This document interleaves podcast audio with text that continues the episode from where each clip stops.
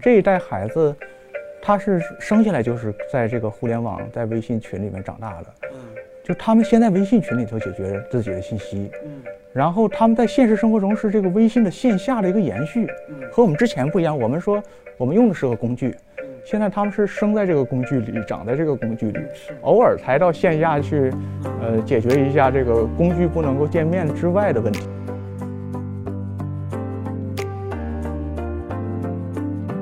记得当年你你放弃的东西吗？什么什么什么之类的，感觉好像是有一点说，呃，勾引你说来呀，咱们咱们再回忆一下当年的那些那那些梦想啊，或者什么什么之类的。我不知道这是打情怀牌，还是说利用大家其实现实中生活都很累，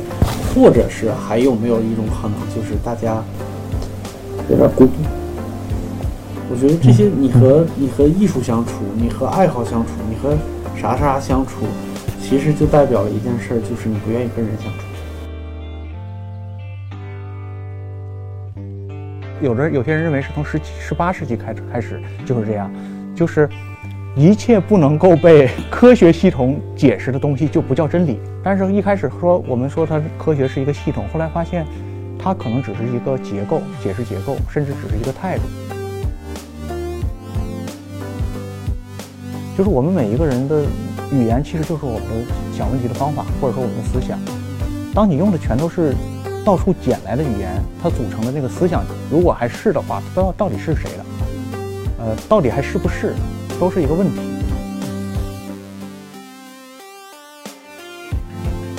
你你你知道外国有一个黑五，知道他们三千块钱美元的那个假发是谁戴，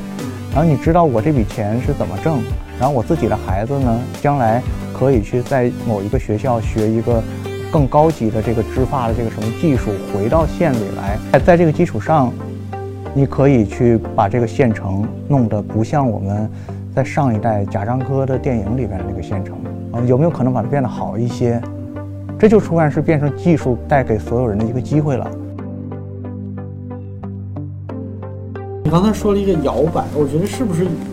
摇摆是比较能解决这个问题的？就当我们发现问题的时候，我们开始修正它。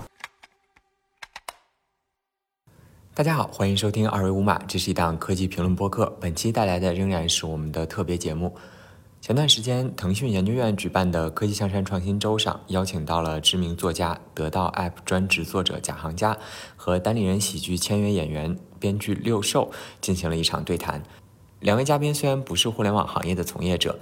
但他们的职业又让他们对数字技术和被技术包裹的人类社会，或者说我们自身，有着深刻的洞察。在这场接近两小时的对谈中，他们从大众最熟悉的电信诈骗聊到了互联网时代人与人的关系，又从信息茧房聊到了数字技术对城市、乡村与下一代青少年的互动，并最终聊到了作为个体的我们究竟该如何与这个技术时代和解。受限于节目时长，这次对谈的视频版本最终只放出了四十分钟左右。在取得了主办方及两位嘉宾的授权后，我们对这次对谈进行了二次剪辑，以相对完整的音频方式发布在二维五码上。提示一下，这是一期漫谈节目，它的信息密度可能不如其他节目那么高，也许不适合你使用一整块完整的时间来专门收听。但正如贾行家老师在对谈中谈到的，我们当下的生活节奏可能本身就是一个问题，为什么没有人敢慢下来呢？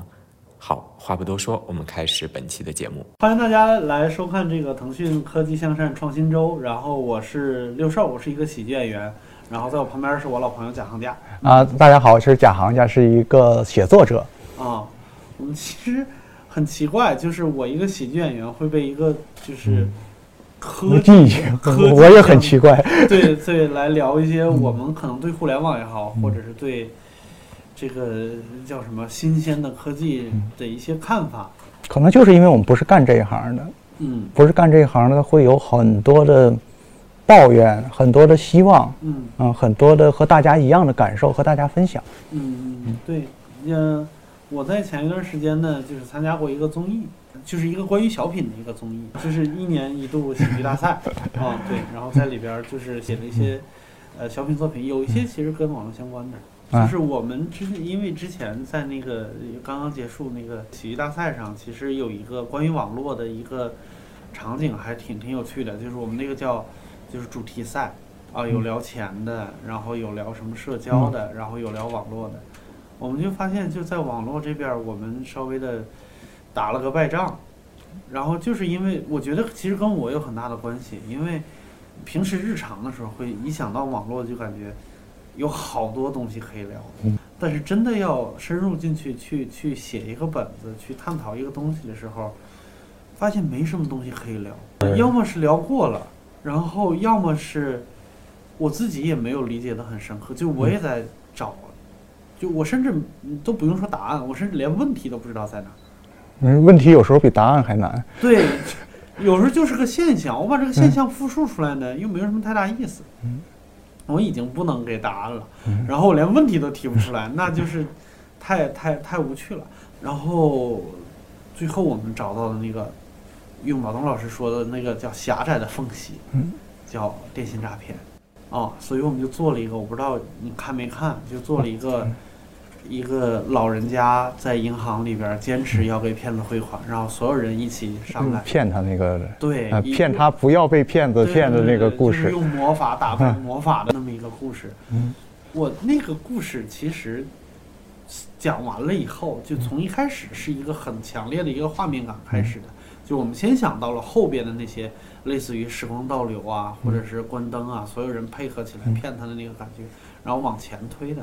导着导着，最后这个戏播出的时候，我发了个微博，我说，呃，说实话，那是一个我想活在的事，就是那个小品里边的那那个人的感关系关系，啊、那个人的关系，那些人愿意为这个人站出来。我不知道是因为现在的生活比较缺那种实际上的人和人的交流，还有你和陌生人的交流，你去探索这个世界的那种交流。反正就是，我觉得这个这种故事，你说它荒诞也荒诞，但是我觉得往前推个二三十年，我不知道，就是在我爸妈年轻的时候，我觉得这种故事不会不可能发生，或者不会看起来那么荒诞。就是有这个场景的话，那个时候的人会像这个故事里的人一样选择。哦，因为那个故事我也看了，嗯呃，就是看起来挺荒诞的。就这个老老年人，其实那老年人他自己要汇款，然后人家就是不停的说说这个把他这个事情往往往荒诞的去引，所有的工作人员，嗯。甚至这个取钱的这个人。嗯。其实我现在就刚才突然想起一件事儿来，就是我们今天的老年人也好，孩子上街，就是大家伙儿会不放心嘛。嗯。老年人怕被骗，怕撞了倒了没人扶，孩子怕遇到意外。小时候，大家觉得只要他在这个胡同里，在这一带都有都有亲戚邻居帮着去照管这个孩子，嗯，是跟你说那个感觉我就挺像的。一说老谁家小谁，嗯 或者又谁家老人，大家都知道帮着问一问。对你刚才说的那个感受，就是那个银行里面的人就是那个感受，对，就是我们所有的人都在关照一声这个老太太，并不是说你来汇钱拿着身份证手续齐全我就给你汇了。是我问一问你到底给谁？这人干嘛的？是，这个就是不只是职业的一个素素养，这就是嗯人和人的那个朴素的关系。嗯，然后我就我其实节目播出以后，有很多人都说说前面就是怎么会有人信这种问题，嗯，然后。呃其实我们也收到过，就是那种什么电话说说明天来我办公室来一趟，嗯对然后什么，呃，也收到过那种短信，就是什么秦始皇什么复活什么之类的，真的有人收到过那种短信。没油的那个也也是新版的是吧？上个你还没有油，那个时候我们就差你这十万块钱，我们这航天事业就起飞了。那个是我们仿写的，就觉得能能稍微切一点时事，然后能感觉更更真实一点。有好多人，尤其是年轻人，年轻人在那儿就是，哎呀，怎么会有人这个太荒诞了，或者是太不真实了，或者什么之类的。但实际上，为什么有这种信息存在？我后来查了一下，它这个逻辑其实是你你站的位置不同。嗯你如果站在骗子那个逻辑，因为他发短信，他一天可以发好几万条，嗯然后我不在乎你多少人不信，我只在乎你有多少人信。嗯只要有一个人信，十万块钱就到手了。嗯，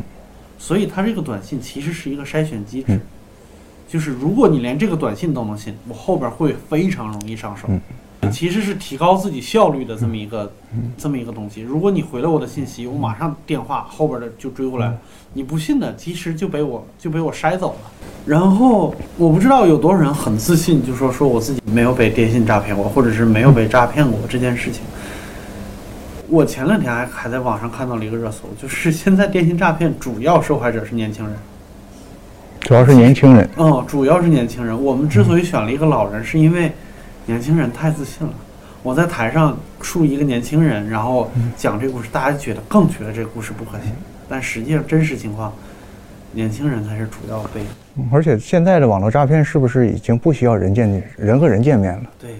这个刚才说的这个场景，其实咱们去回忆和我们说怀念的那个时代和六兽怀念那个时代的一个区别，就是人和人不见面了。啊。呃，你要说能见到人，哪怕骗子见到你，万一骗子还有个恻隐之心呢？看到这个老年人，当然有有一些骗子已经把自己异化了，觉得自己不把对方当人。骗子有一个基础条件，他他先给你起一个不叫名人的名字，啊，就像就类似于那个。呃，把对把把对方非人化，然后他他好让自己这颗良心，这个被关闭起来。嗯嗯。我一下当时就想起来，就是好多朋友小时候看了一电影《千与千寻》。嗯嗯千与千寻》最好的一个影评，我所见到的影评的一句话就是，在这个片子里没有一个不值得原谅的那种恶棍。嗯。所有的人都是值得拯救的。嗯。我当时挺受这句话感触的，就是我们生活中能够见到的。甚至于很多骗子，你认识他之后，你会发现他不是一个不值得拯救的人，嗯，不是一个不可原谅的人。真正那种坏蛋很少，嗯，所以前提就是你和他见到。因为我们之所以要有这个感受，就是咱们总是误以为我是那个小千，是那个千寻，我是主角，嗯，其实你混好了，你就是那个无面男，我就是那个无面男，我能感觉得到，他就是所谓的现代灵魂。空虚，寻找认同，然后连语言都没有的，所以我们这一路上就靠着别人帮着你，帮着你像像千寻一样帮着你，再把你领到一个地方去。你要跟人家不见面，那你就在这个地方就就沉下去了。嗯，在那个魔法的世界，魔法和科技没有区别的，科技发展的太快了，就是魔法。嗯，而且他俩本来也是从一个地方来的。嗯 嗯，所以今天其实我们说的技术和人的关系就是这样，有时候可能就是。它太快了，我们人有些东西没有跟上。嗯，我们其实，在研究那些就是网上的那些关于电信诈骗那些案例的时候，其实我个人的强烈感受是，就是骗子骗术，其实基本上就是虽然技术一直在迭代，但是这些人的，就内核其实没有什么变化。对，没有什么变化，一模一样。然后从以前电话诈骗，以前的所谓的电信诈骗，就主要是说电话。就不是说网络诈骗什么之类的这些，不是像现在什么卖茶小姑娘啊，或者什么之类的，就这种典型的这种诈骗。以前是电话诈骗，就是打个电话，打个座机到你家，就是，呃，被骗成功率最高的，或者是他们主要就骗子们主要在在在在撒网的地方，在退休的教师群体里边，嗯，这是特别让人。我个人觉得特别让人难过的一件事情。嗯，实在是这个人群有那么多的适合被 成为受害者的条件。他们有几个条件非常适合。首先，第一，手上有钱，因为退休，然后自己又没有什么特别高的物欲那种消费习惯，然后就基本上有存款。对。然后第二就是，说实话，我不知道就是观众朋友们会不会认同这一点，就是缺少一点社会经验。他起码没有江湖经验嘛？啊，对，因为一辈子。你想骗一想骗一个相声演员，你骗不了；但是你想骗一个教师是好骗，他没见过这个东西。对对对，他一直在面对的是学生，然后就是不会太出来，就是缺少一点社会经验。最让人难受的一点就是，教师们普遍有社会责任感，是比较善良。不是说我返你多少钱了，嗯，而是国家需要，嗯，然后给你一些很很明确的存在的问题，比如说沙漠化的问题。啊，我们要在这个沙漠里边种树，过多少多少年，然后返你多少多少钱，因为这个树叫绿色森林。老师们一般的说法就是钱不钱的两说，这个事儿应该做。对，那反正也是国家给我的钱，他是他们是这么一个语言，他们不是。对，这个就很这这这是从以前到现在都会有的，它不分什么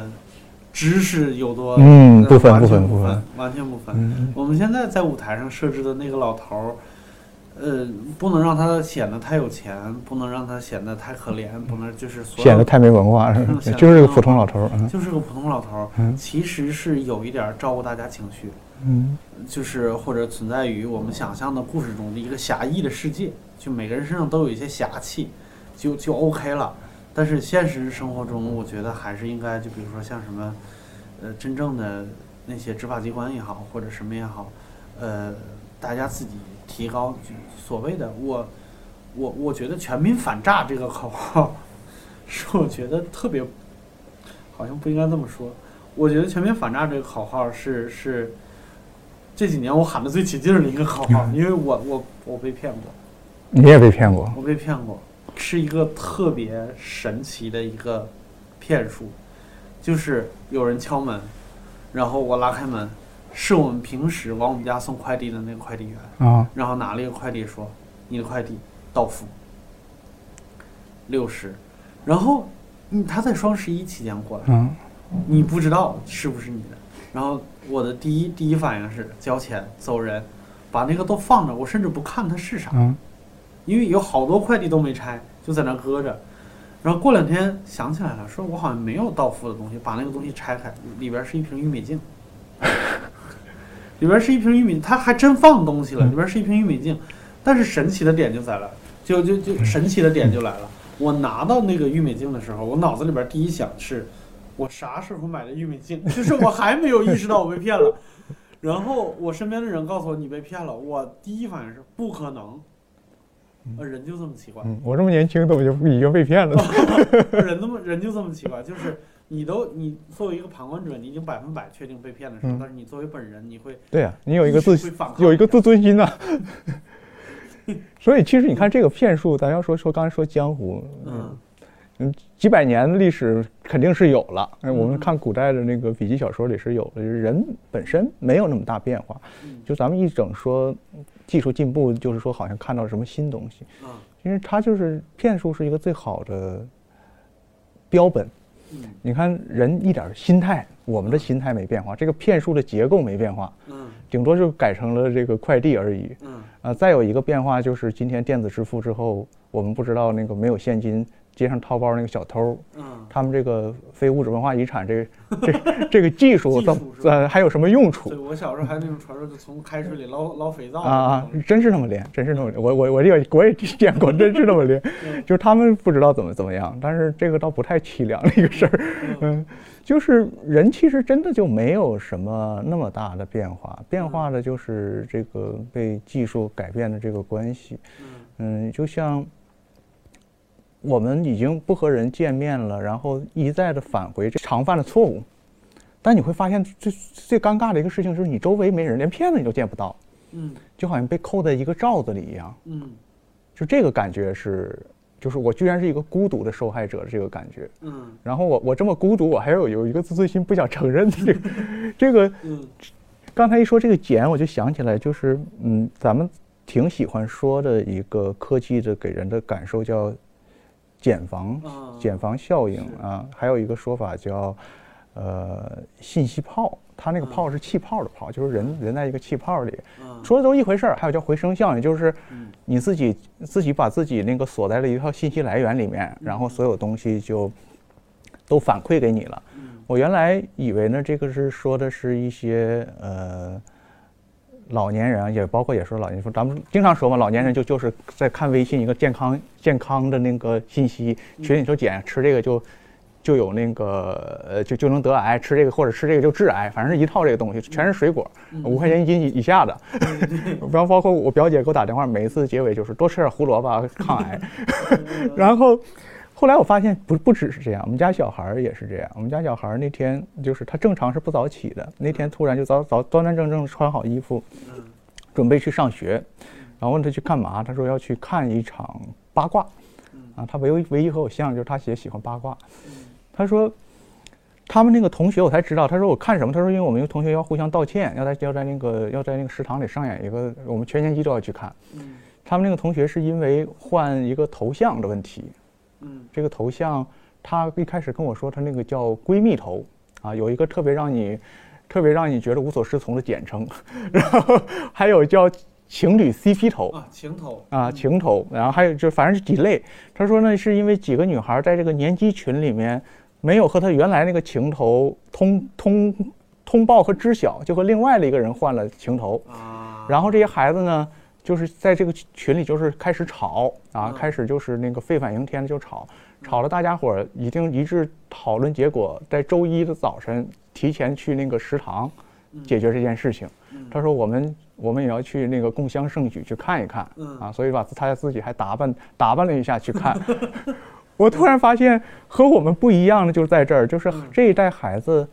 他是生下来就是在这个互联网在微信群里面长大的，嗯就他们先在微信群里头解决自己的信息，嗯然后他们在现实生活中是这个微信的线下的一个延续，嗯和我们之前不一样。我们说我们用的是个工具嗯，现在他们是生在这个工具里，长在这个工具里嗯，是偶尔才到线下去，嗯，呃，解决一下这个工具不能够见面之外的问题。我现所谓网络原住民嘛，我现在对就是要网络原住民。我突然在那一刻我就发现 NFT 的机会了。大家不知道有没有知道知不知道这个东西？就是简而言之，就是你可以花一大笔钱就买个头像。嗯，我以前说这个东西怎么，这个东西怎么比电信诈骗还要虚妄的东西？嗯，但我现在想，他们在二十年后一定会花钱买这个头像。嗯全世界只有他，我们两个有这个情人头。嗯我我当时就在想，它是不是也是也是一种茧？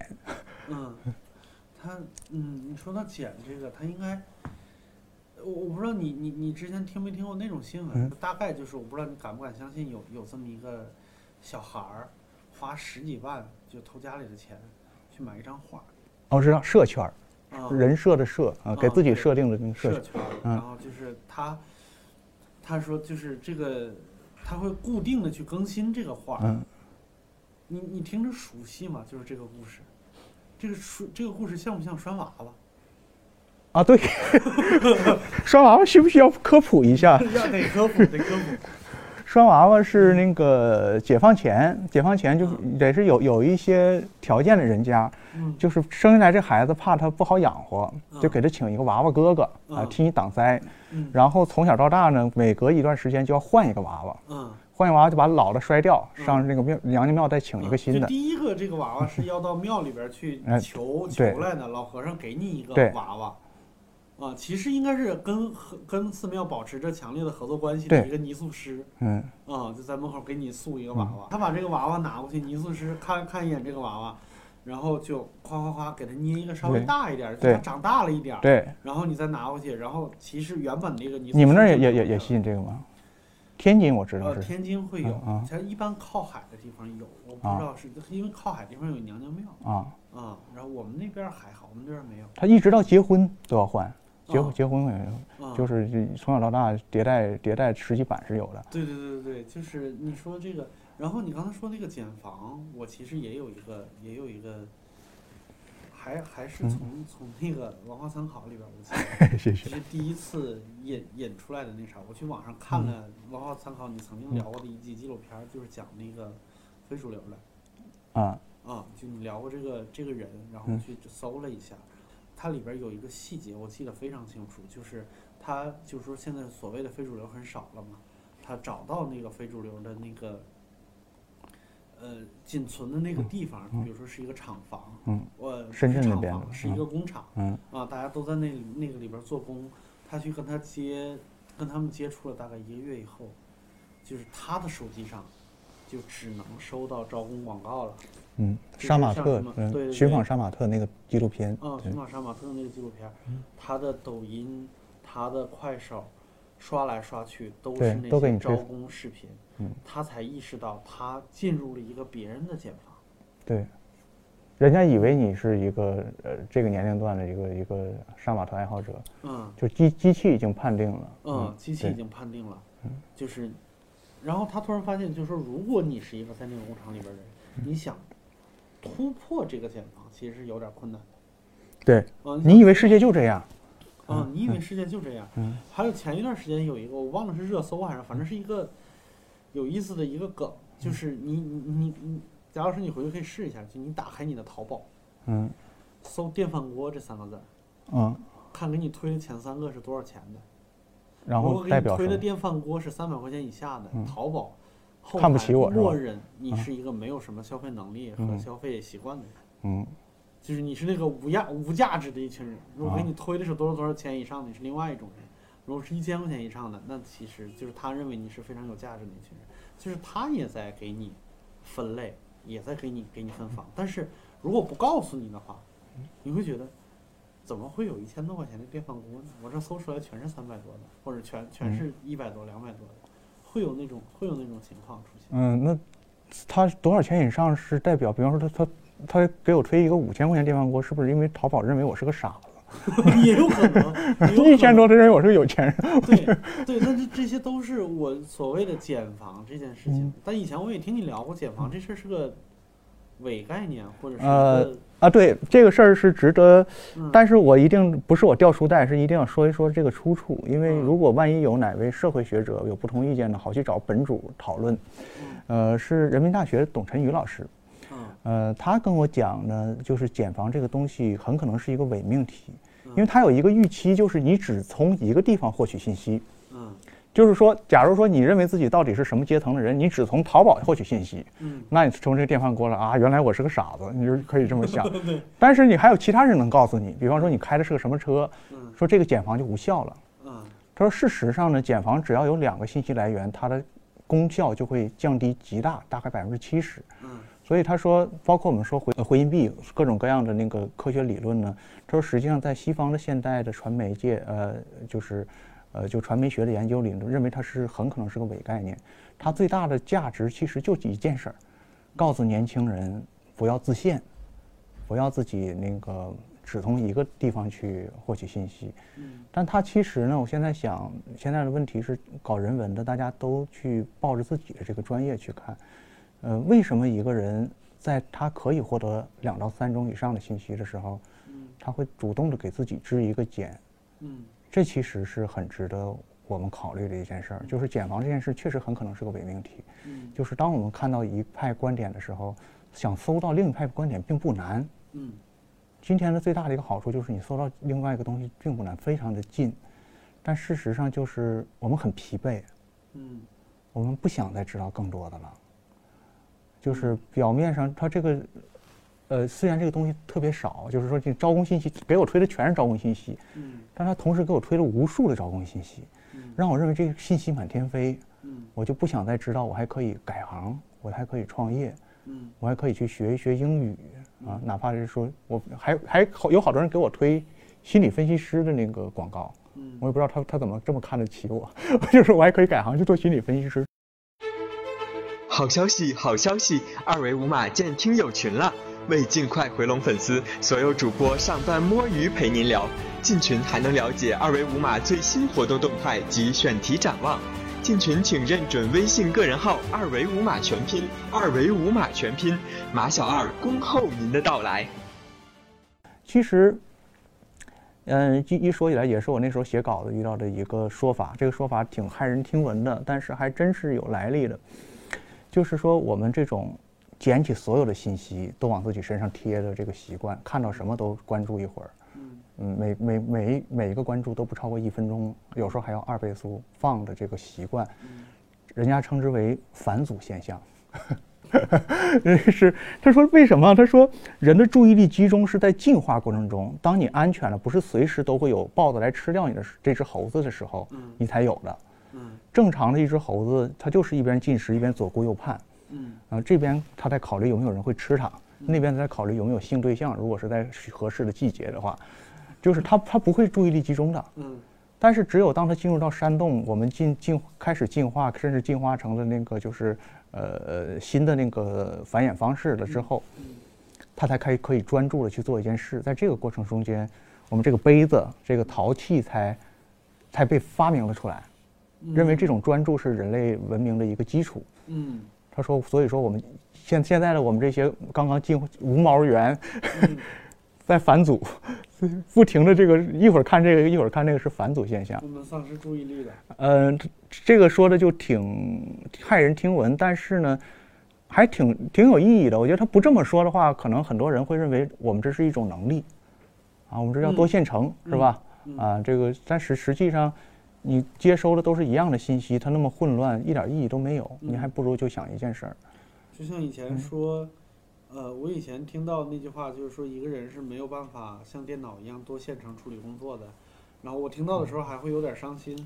就是为啥就人脑这么脆弱，就是为啥不能多线程操作？有这个能力的人都能写到历史里。嗯，但是现在按你这个说法说起来，我才发现就是一心一意才是天赋异禀。普通人就能做一件事儿，嗯普通人一件事儿能做好就不容易，就是你嗯就是一心一意做这做好这一件事情，呃，可能也都是低水平重复，就嗯只能追求一个匠人精神，你都追求不了这个，何况是个多线程。能做好匠人就不错了。嗯，这是呃有有好多人说嘛，就匠人也是一个内卷，但是内卷内卷不内卷，他起码在这一件事情做好，他足够安慰自己。嗯。所以我就相信那些所谓那个天天去磨刀的那些那个木匠，天天去这个捏寿司的那个所谓寿寿司之神，嗯。他是没时间去刷刷手机的，嗯。他起码他就练这件事儿，嗯。他会给你一个特别安顿的感受，嗯。因为你看看了，不停的看一万个小时的短视频，跟你看一个小时你没有区别嗯啊，除了返返祖的路上走得远点，没有什么区别。嗯。你说说到匠人精神，我发现就是，其实有一些，我我我我不敢说这种嗯叫、叫电信诈骗啊，嗯但是可能带给人的很多的，带给很多人是类似感受的东西。呃，我会在微信上，然后或者是呃微博上，就是一些社交渠道，甚至包括 B 站什么之类的，不约而同的收到各种各样绘画班儿广告的推送。为什么你看了什么应该看的才会给你这么好的广推送？我我我的感受是，好像是从某一天开始，有一批人嗯会收到零元学习绘画啊学习 CG 的类似的这种推送，好像各种各样的班儿嗯开始多起来了。就是说，它背后有一好像有一句话，就是说，还记得你当年的梦想吗？就还记得嗯你当时放弃的爱好吗？嗯你，现在有钱了，可以学了。你可以学了。那为什么还要零元？还不够有钱？这句话，我我我甚至就是说，我在明确的知道它里边有很多是虚假信息的情况下，在也会。收到过几次以后，嗯我还是忍不住点了一下，嗯然后一个公众号，然后各种不停的推送各种各样的教材，然后告诉你有一个花多少钱嗯。就能买多少个 G 的视频课，嗯。就这种海量的信息批过来以后，他仍然坚持给我推送了，就是有一个所谓的 VIP 客服。嗯。坚持给我发了三天的消息，我其实一句话都没说，我只是嗯。点进去了一个动作而已。坚持给我发了三天还是五天的消息，他们有有一套所谓的算法，是吧？嗯你进入这个算法了对关照了。嗯，还是那个筛选一样的嘛，就是那个你点了那一下，你就是被筛上来了，然后就会咣咣咣给你一套组合拳，然后但是后来我就我我我完全往后退，然后没有那啥，但是但是我现在去去 B 站上看，其实各种各样的爱好的教学课程其实蛮多的，乐器啊，它感觉像是面对成年人。的。就是我刚才说的，就是你还记得当年你你放弃的东西吗？什么什么什么之类的，感觉好像是有些人说，呃，勾引你说来呀，咱们咱们再回忆一下当年的那些那那些梦想啊，或者什么什么之类的。我不知道这是打情怀牌，还是说利用大家其实现实中生活都很累，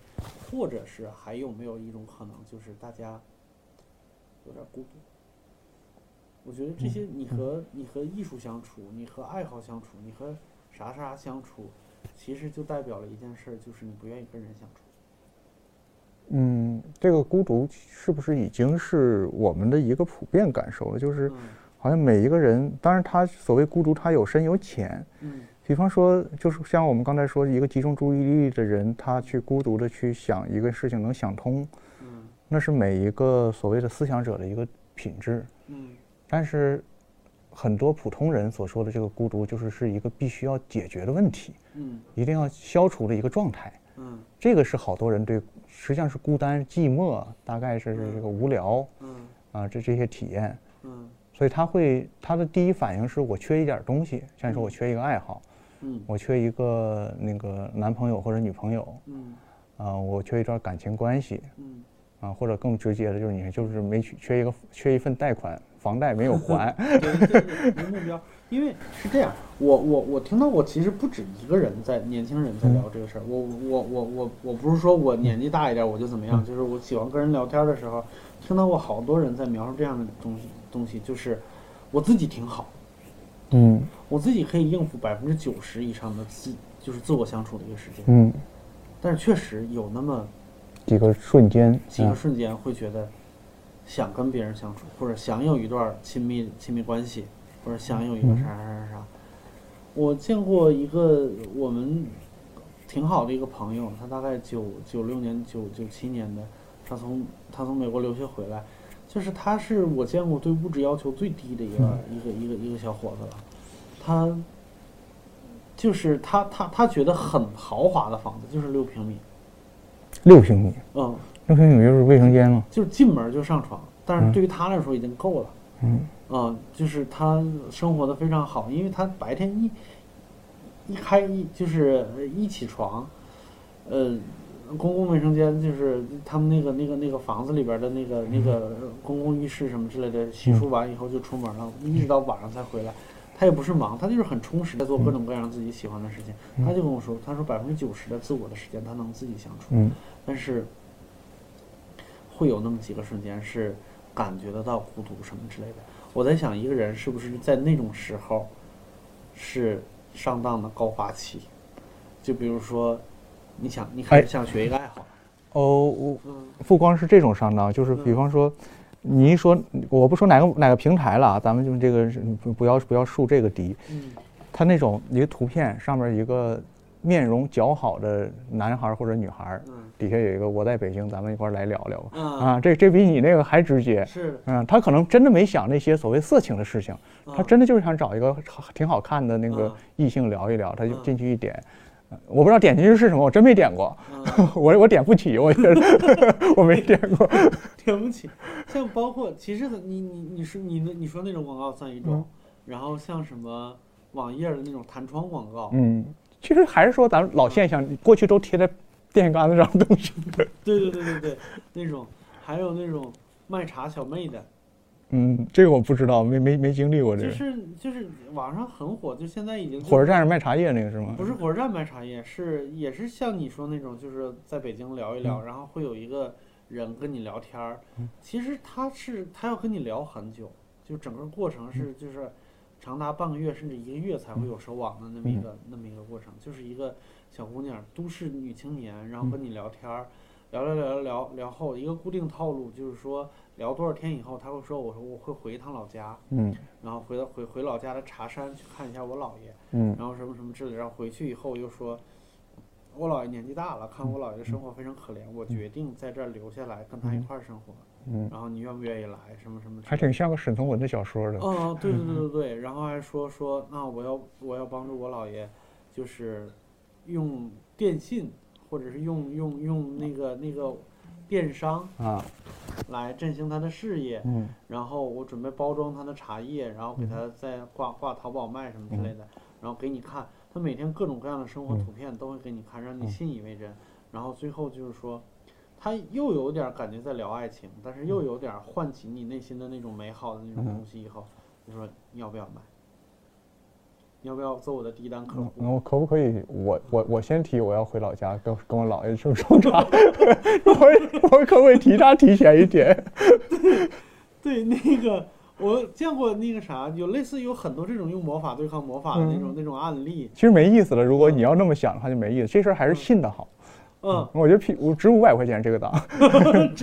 对他感觉是那个啥，然后有很多后来揭穿视频，就在网上跟你聊天的这个人，就是一个五大三粗的汉子嘛。嗯，然后那些所有的所有的照片，他才知道你想听什么嘛。对对，就分类好了。就是第一天我会发哪些图片，然后第二天我会发哪些图片，那些图片都是都是照好的什么什么之类的。然后它整个是一个故事链，有编剧，啊、在做这件事情。然后还有还有那种视频，就所谓不不是视频那种那种案例，自己把聊天截图发出你来。是可以考虑写这种剧本，这种剧本一定很挣很挣很挣钱。但是已经有了，就是嗯就是真的，他把聊天截图截图发出来，就是这边是一个卖茶小妹，这边是一个推销小哥，然后这俩人一起聊，这边每次想想卖茶给他的时候，这边说你要不要先试试这个，先试试我的课，相生相克，就就就是嗯就是这种，这个这个东西真是怎么说呢？就是，嗯，是不是我们在这个过程中间损失了和人打交道的能力？嗯。就像有一个特别常见的场景，我就是忘了是在哪儿看了一张照片，就是呃特别常见的今天的任何一个家庭几代人，老人夫妇俩和孩子各在一个角落，有刷刷 pad 的，有刷手机的，嗯然后电视也放着。嗯我现在想，我们小时候这个场景呢，就是全家人坐在这块儿一起看电视。嗯现在就是基本上可能老人自己看这个电视，剩下所有人都在自己刷自己手机，嗯甚至吃饭的时候也是这样。吃饭的时候就是你把这个呃东西在微波炉里转一声，叮了一声就端到那个，端到那个那个那个电脑桌前面儿，这来一边看电脑，就是这这这么去吃，以这个标这个姿势去吃饭。嗯就像我们刚才说的，然后宁可在这个在网上去跟一个那个卖茶的那个小妹儿去聊天儿，然后他妈他妈给他相个亲，他不太愿意去看，这都是骗子啊！我我我我我这有一个，大概是这么一个心情。其实刚才说退化呢，这个也是一种退化，是这个被呃。也我也看过一个可怕的说法，说这个是磨损了人类历史、人类人类历史的第一次饮食革命进化的成果，是这么一句话，忘了是哪个人，是一个英国人那个一本书。他说他说他说人怎么进化起来的？第一次进化就是发明了烹饪，然后咱们可以就围着这个火，大家凑起来吃饭，在这个吃饭的过程中间，这个交流过程中间，社会组织才形成的，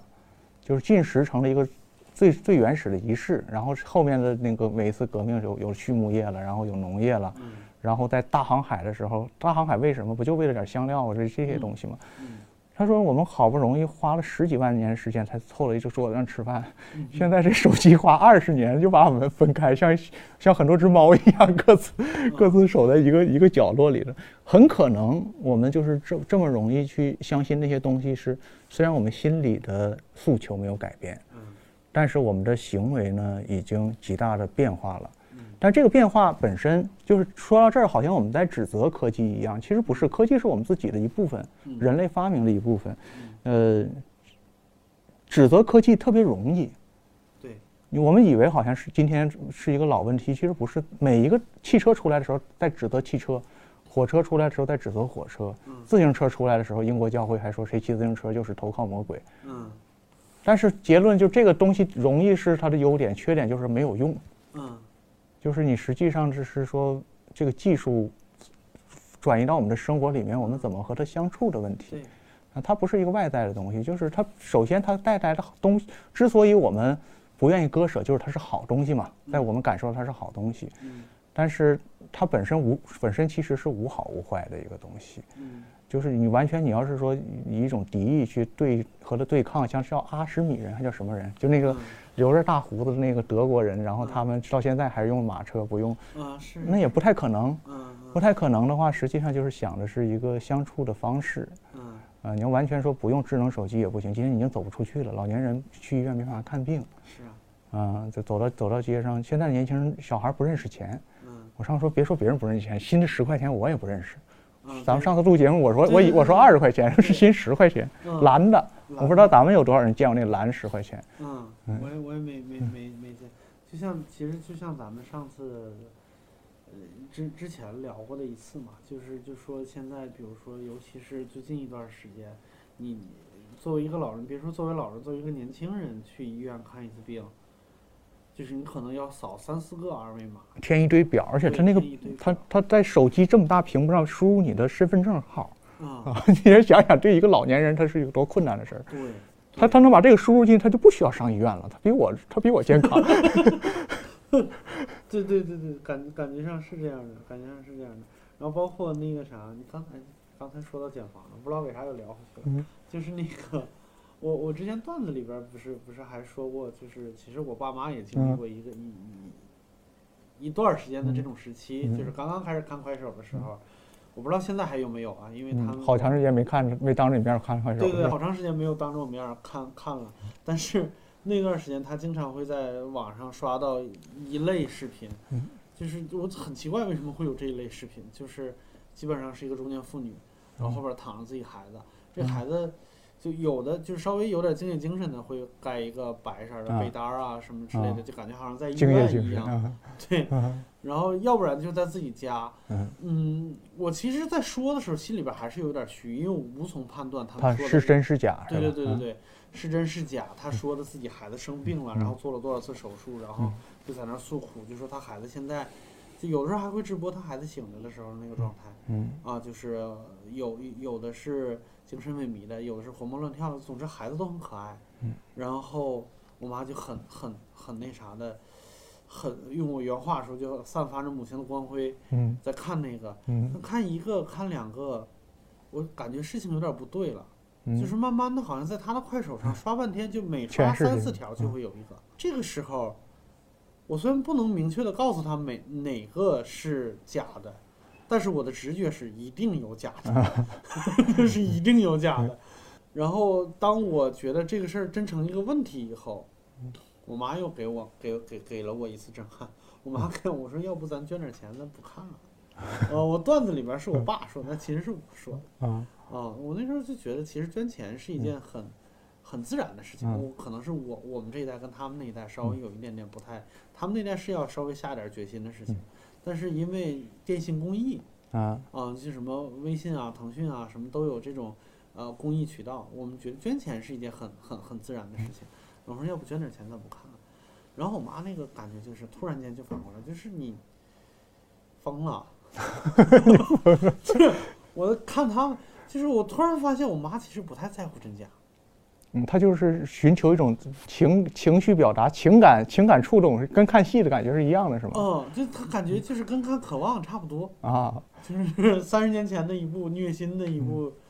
呃，他还有一个自我审视在边上告诉他，你看这玩意儿就看看就得了，是不是？嗯 是那样的一个感觉，对，嗯，对他好感觉好像在自己寻找一些什么什么东西，太多了，嗯，有可能是看的太多了。嗯，就是如果在大街上就这一个铺个单儿，他这十块钱一定是扔进去了，对，当然，嗯，但是这一个三三秒钟一个，三秒钟一个，嗯，你母亲可能说是心话，你感受到的，他已经感受到了，嗯，他也感觉到有点不对了，嗯，有点不对，但是看看还是不影响，嗯，嗯，只要是那个不收钱的看，我就可以看一看。嗯那他他的这个他的这个，觉得也是一个减房嘛？就是就是自自己把自己轰炸的这种那个，这我不知道这个类型在在在这个短视频叫界叫什么类型，嗯。是他自己给他自己呃通过刷制造的一个茧房，嗯，然后他还知道我在一个茧房里，对 他知道，他知道，他可能就是一开始刷的时候看到了一个，嗯。然后他就点了一下关注或者点了一下赞，嗯。然后或者是顺着他的推送到了另外一个，就有点像那种那种瀑布流的那种，呃，那种那种网络结构，就到了另外一个，然后慢慢他刷的时间多了以后，之前史老板做过一个特别奇怪的实验，史老板就是我的老板，做嗯。做过一个特别奇怪的实实验，就他用了一晚上的时间调教他的手机的算法，啊，嗯调教他的抖音嗯，用了一晚上的时间，把他的抖音刷成了一个只要打开里边就全是美女跳舞视频的那种那种。嗯他是想把手机调教成那样是吗？他做的实验，啊，做实验。自己在做实验。嗯他他说是做实验，那为什么选美女跳舞这个？就是他觉得可能不是选大哥抻面的？那就不知道了。就他就是说他到底看看他他需要多长时间？需要多长时间？啊也算是他专业对口是吧？嗯，对他，他理科生嘛，他以前也也也也学类似的东西，他就是看见这个东西，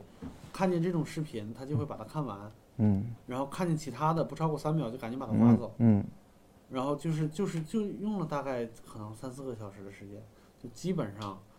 就是至少一两个礼拜之内，他的抖音就全是全是那个，就他就他已经算出来人家怎么算算算计他了，嗯。这就成了我们在这个网络系里边的一个行为。我们嗯。是数字对数字了，已经不是魔法对魔法了。嗯就是你怎么算计我，我怎么算计你。对啊，也和你母亲似的，就是嗯你蒙我，反正我是不给钱，我是嗯看看看拉倒了，我就不捧只捧人场。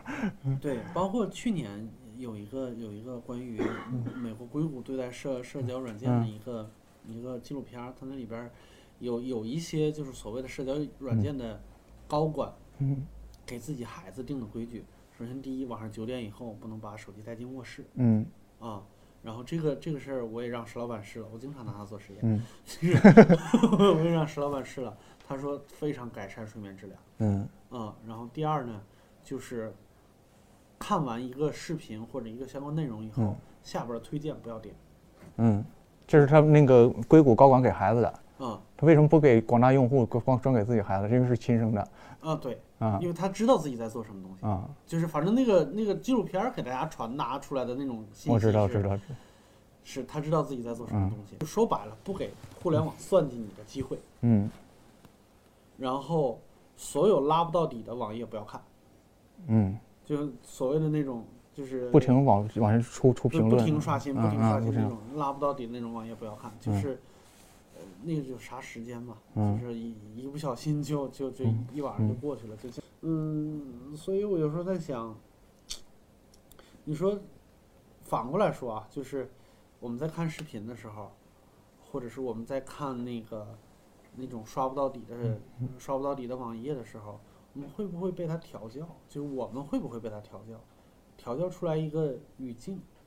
就是调教出来一个语言方式。因为你还是回到我那个喜剧大赛的时候，我在想，就是我是一个会刻意回避手机的人，嗯但是就导致了其实有很多其他人的作品我有一点点看不懂，不知道人家在说什么，不知道他们在说什么。嗯，比如呢？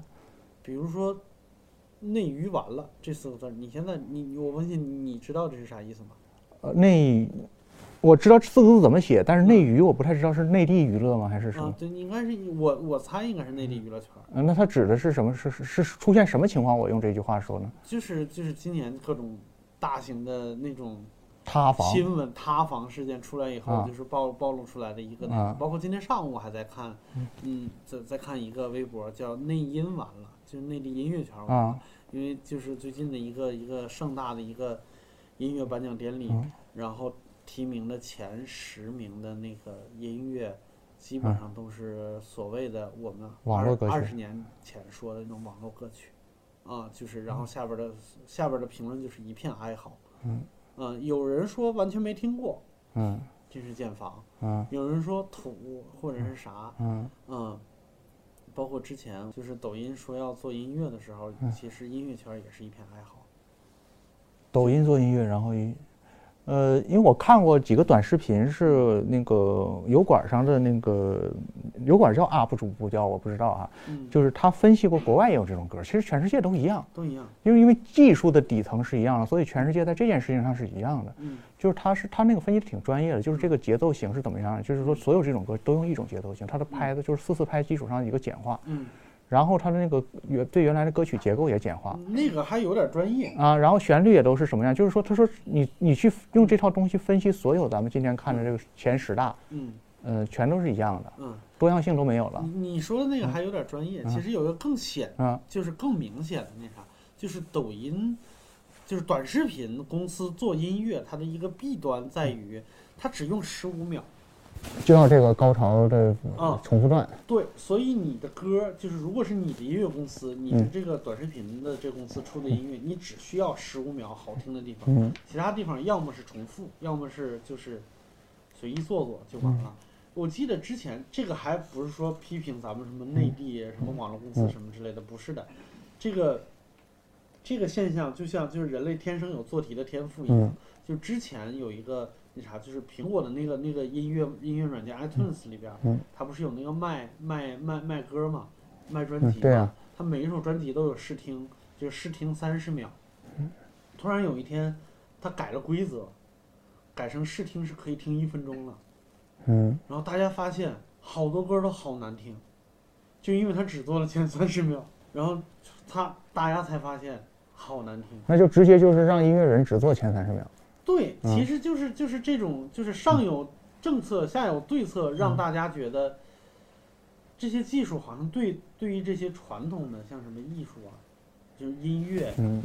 或甚至是什么所谓的影视啊什么之类的。你像技术的这个对叫规训嘛，嗯。就是你或者说就是说这个，因为这个我们这个剪墙壁很近离我，嗯。穿过去就回来了。就嗯。本来这个技术是规定一个这种算法之后，嗯人的那个行为立刻就被它改变了。嗯，就像现在做电影也只做开头的十分之一。对网大嘛，你今天去看一个电影，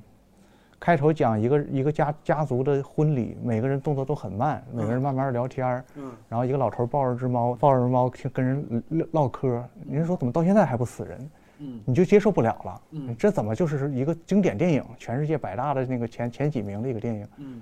嗯，就已经我们都不知道我们和很多年前的人的那个区别已经被拉了多多大了。我们只说这件事情对我们的改变是非常直接的，嗯就是它这个算法。而这个算法它有一个什么问题呢？就是它只是一群呃职业人士出于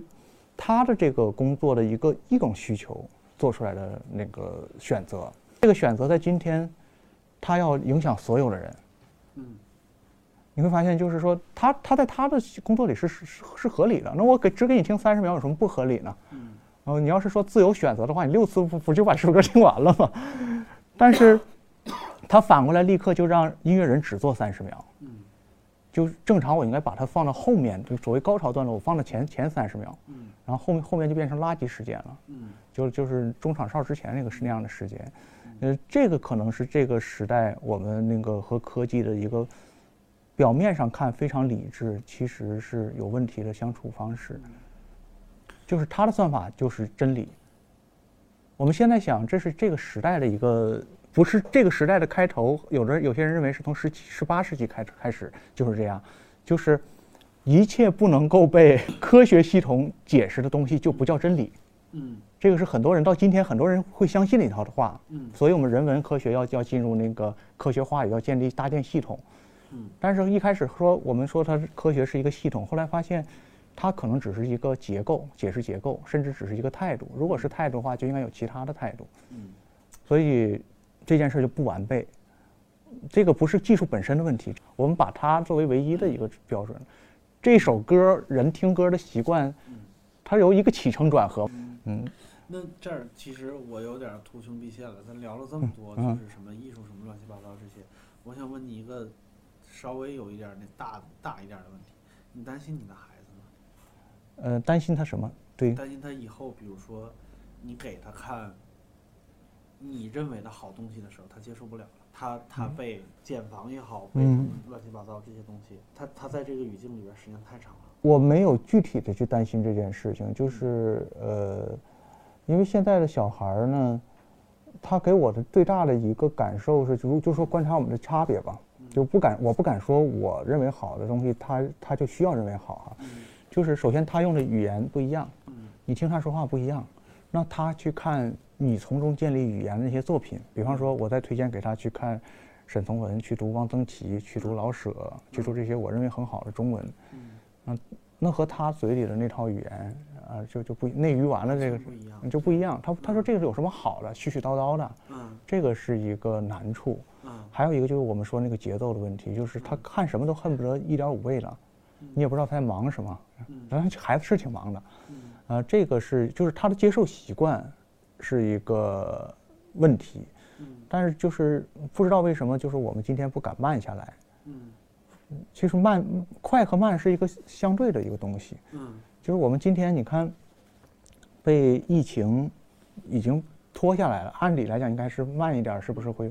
但不是，你会发现人们更变变得更加的焦躁，所以就是我反倒我刚才说这些的是说我们和下一代，并没有心智审美上的一定有本质的差异，嗯。就是他不再喜欢看印象派，不再喜欢看抽象派抽象画，因为你是学美术的嘛，那是和时代命题有关系的。嗯。啊，就比方说今天呃我我我前段时间去看卡特兰，我觉得这个东西小孩儿看反倒是质质感，嗯他和后现代的那个感受是直感的。嗯我们看还要去想它是什么观念，小孩一看就是这东西好玩儿，嗯他的意思那个他那个情绪我我我我就理解到了。嗯所以我焦虑的是我的我的我的答案也图穷匕现了，就是我焦虑的就是到他长大了，需要去看能够回应那个时代或者是贴近那个时代感受的艺术品的时候，他能看到什么？嗯我不要求他还去听我小时候听那些粤语歌了。嗯那个就像前段时间我我我自己去做一个选题，就是一个新 4K 版重制的《天书奇谭》。你小时候是什么时候开始看童？年噩梦，噩梦啊嗯，啊！我小时候是个美梦，我小时候特别爱看因为咱俩年纪还啊我我我那时候长大了，我那时候天 我哎不对啊啊！的是电视放《天书奇谭》的时候，这上上映的时候我也没赶上，嗯就是我就会建议我说这个这个电动画片特别棒嗯。啊，我觉得里面多多好多好，跟人家讲了讲讲了半天，然后期期待人家去看，嗯。然后后来说看不下去，说是没有情节我说这情节多么紧凑，后来一想也对，因为我是四五岁、五六岁的时候看的，嗯。就是我啥都可以忘，但是老狐狸那张脸我啊。忘不了，真的是做了啊。活生生做了半年噩梦。所以就是我我我说的就是，嗯，当他长大，甚至他的孩子小时候，会不会有从艺术品质上和这个不相上下的一个新的东西？也许是你戴上 VR 或者 AR 眼镜看的东西，嗯呃，但是这个是绝对的，就是这个质感是绝对的，嗯就是你可以是节奏很快，嗯但是你不能糟糕到我们今天说的这种口水歌这种这种东西是是是是不是？那那个是不可原谅的。嗯但我想我们不至于退化到那个阶段，就是我嗯们还是要对未来的人的智慧有一点点信心。嗯，我还在消化他们把我的噩梦四 K 化了这件事儿，四 K 化只是清楚了，搞清了我的噩梦。那你要不就看一遍，把这个毒排了，就喝酒的透一透我。是想，我是想那个所谓的什么内娱网 啊，还有包括你刚才说孩子，就是说所谓的情头啊，什啊么什么之类的事情。对，就感觉像，我不知道是是我我我可以把很多这种比如说语言特点叫成轻浮或者叫成那啥，但是这个不是没有没有褒义贬义的那种，嗯它是它是给我的一个感觉。那其实，在我们的就在我们喜剧演员的这个话语范畴里边来讲，这些东西叫梗嗯，梗，啊、包袱。对它还它和包袱还有一点不一样。到这个时候，我觉得它它它不是包袱。包袱是要有结构的，梗一一句就出来了。李诞老师说的好，包袱你得包起来，对，他没包。嗯但这个地方的这个梗，就是就是一个直接的一个，你说共鸣也好，还是大家共襄盛举，就是大家都在用一个词儿来代表一个嗯什么含义。打个比方说，那个叫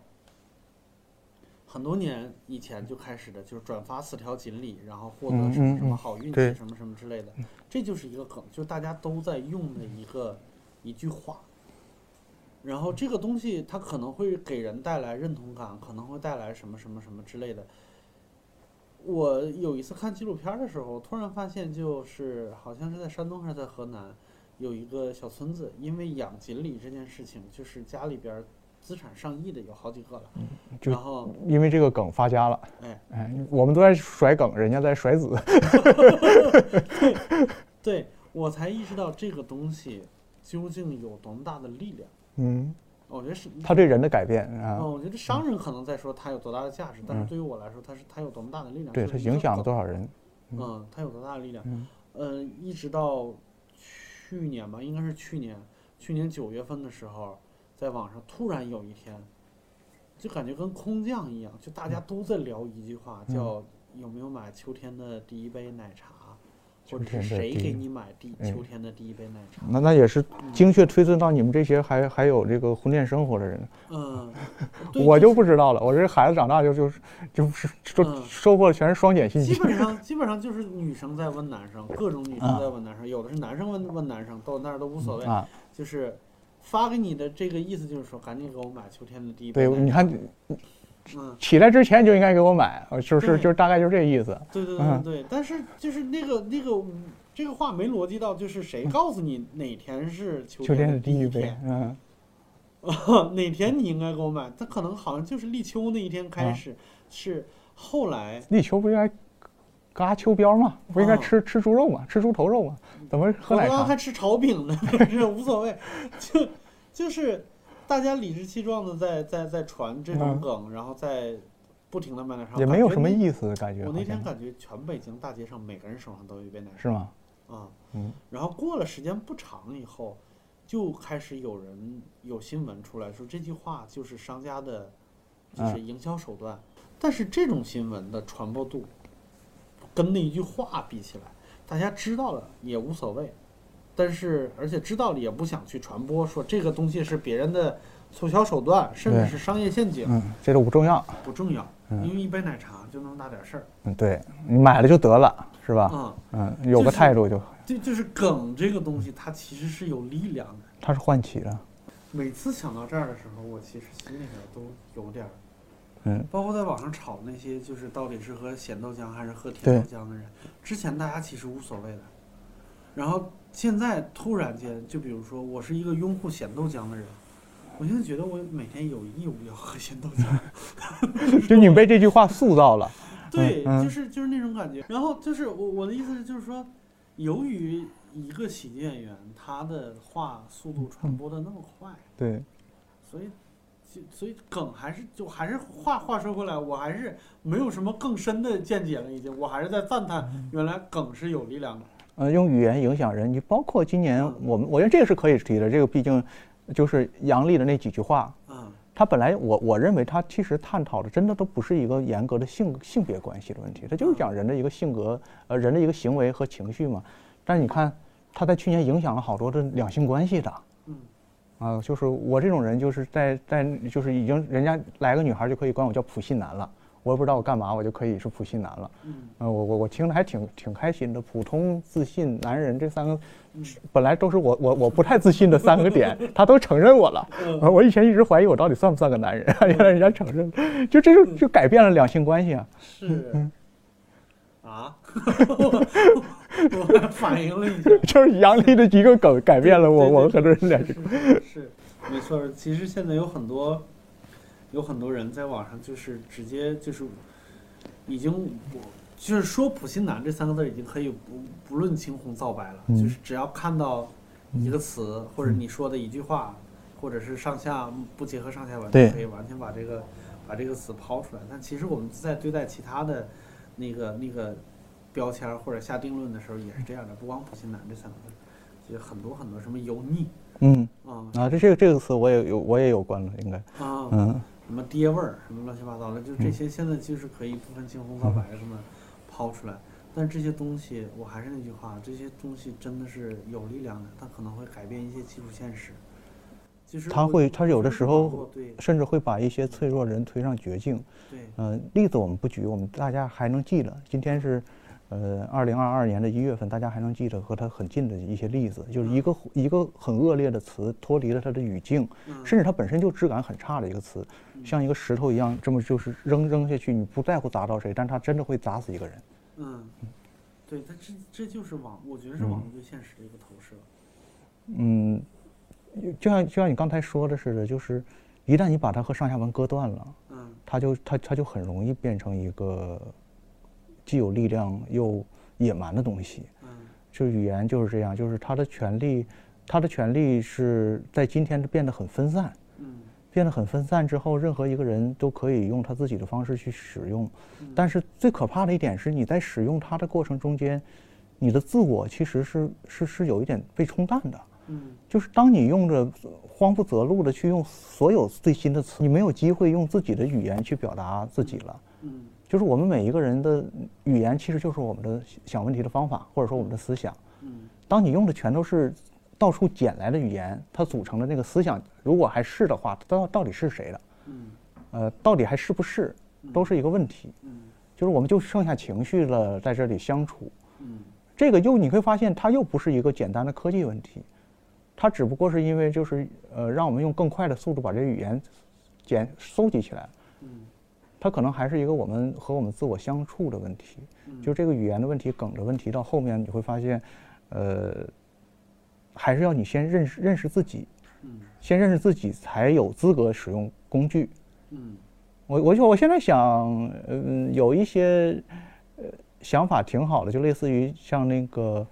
做个类比的话，就像我们开车，开车之前你先答一张卷子，不管你会不会，呃，你你你你在答卷的过程中间，你能知道一些基本的规则，嗯然后你再去上驾校去学操作，然后再去上呃上路。嗯但今天是你凑足了这笔钱，你就上路了。嗯上路之后，你就开着开着，你也不知道是我是谁，也不知道我要上哪里去，嗯在这种语言中间，你就跟着他走了，驾语言西游。今天今天是一个这样的困境。会嗯，就是就像上半年，其实你你你也聊起来过，像那个曹县，对，曹县梗，曹县梗现在好像好多人都不提了，突然是已经是不是已经这个梗过时了？嗯。我我还真认识一位曹县人，然后我才发才发现这个问题，嗯。就这么快不提曹县，但那个梗当年铺天盖地的一个梗，啊啊，去年、今年、今今年今年就是今年的事以为是很久以前啊，以为是很久的就今年的事儿嗯。哦，它对我来说，曹县梗对于我来说，因为我我确实就是离网络还有一点点距离，嗯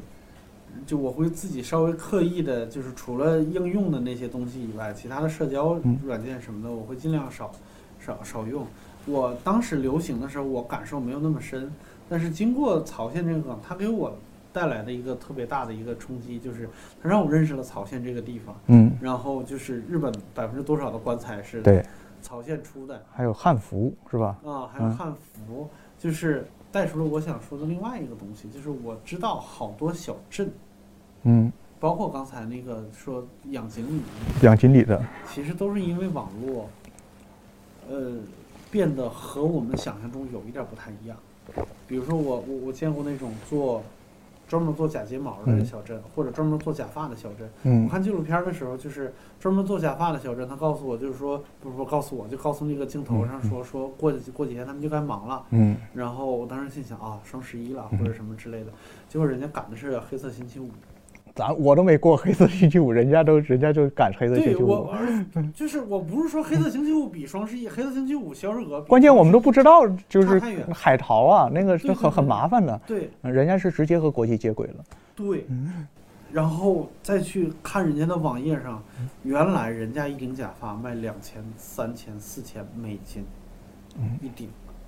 就是嗯就是不是我们在国内那个卖假发那个摊上能看得到的产品，啊。是直接外单的东西。对我，嗯我我有的时候我非常清楚的在在感受到，就是我们，尤其是我这个年纪上下的这些人，我们还在认为，大部分的我们的工业是是中国制造，啊，中国制造大厂的，嗯，嗯但其实上，但其实已经在很多我们不知道的领域，已经开始中国创造了。嗯，就是他们在做的那个东西，他们已经是领先世界的手段，然后已经占了全世界百分之多少的份。这些东西因为网络在小镇发生着。所以这个话题突然变得积极起来了。哦，哦这是我我我真的我觉得很很有意思，包括还有那种有有特别诡异的画面啊，就是一个大仓库里边儿工厂，然后一群我们父辈儿的那种农村大妈嗯，非常娴熟的在一条流水线上摆弄着情趣内衣。嗯，那个小镇控制着全世界百分之多少的情趣内衣的销量？这这样的小镇好像在那个嗯呃，尤其是所谓包邮区，嗯包括那个长三角是特别多，就是几乎一个村子靠几个核心的那个叫应该叫带头人的嗯。引引领，嗯。他就他基本上就把这个全产业链都全世界的这个，比方说羊毛衫出在一个一个呃浙江的小村子大概都是这样的故事。嗯，就是你走几步，我就可以把你今天的这个需全球化的一个单子，在我们这个一个县里头完成。嗯。这个是在南方常见的一个故事。嗯。这就是你会发现，今天我们去谈所谓的乡下乡村，和传统的咱们印象里的那种，就是啊，像我们刚才说的，就是回家跟跟爷爷去去砍茶那个，其实已经天翻地覆了。对，他爷爷那茶也不见得，如果有的话，他也不见得是在在上需要上城里卖了，他嗯他也可能他他要卖得很远。嗯这就是今天今天的一个嗯新的，我觉得是一个新的话题，嗯就有点像今年去年的一本热文书，就是向彪老师的那个把自己作为方法里面提到的，嗯。他就是说我们做叙事，就是一个人不一定总是需要把北京、上海作为一个中心。嗯。我是一个曹县的人，我就把自己想象成一个边缘。嗯。他说你在曹县，你也可以是个中心，因为你在这儿，所以你可以把我作为一个中心，去想象我这个地方。嗯。他说你不需要去想，一不需要一定去想象你和上海的关系，嗯你的这个东西卖到哪儿，你就去想你和世界上的这个在在这个世界上的一个点对点的一个啊点对点的关系，在这个世界的一个想象中去对应自己，因为今天可能了。你英语不好，你还可以用用翻译，